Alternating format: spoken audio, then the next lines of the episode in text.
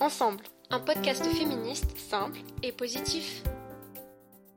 Aujourd'hui sur Ensemble, nous allons parler des hommes féministes, un sujet trop peu évoqué et souvent tabou ou incompris. Le terme féministe semble de lui-même exclure les hommes de la cause, mais est-ce vraiment le cas? Je suis sûre que peu d'entre vous connaissent des hommes se revendiquant féministes. Et pourtant, ils existent et sont essentiels à la cause.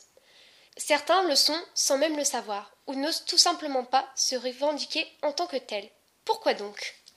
Évidemment, il y a toujours le problème de connotation négative dont nous vous parlions dans l'épisode sur la perception du féminisme, mais cela va plus loin pour les hommes qui peuvent se sentir illégitimes à la cause ou être moqués de leur engagement. Nous vous rappelons tout de même le but du féminisme qui prône l'égalité entre les sexes et les genres.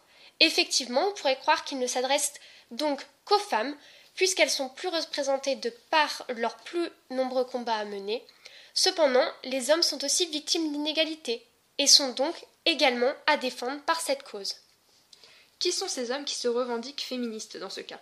Ils n'ont aucune différence avec les femmes féministes, si ce n'est leur genre.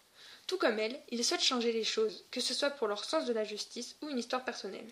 Et oui, tout comme elles, ils veulent mettre fin à toutes sortes de discriminations.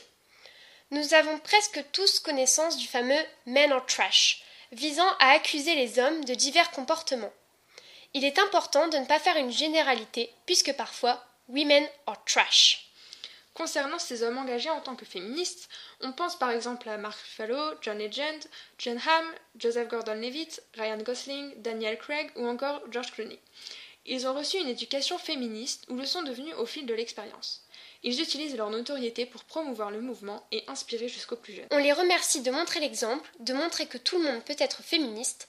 On s'adresse maintenant à vous, messieurs.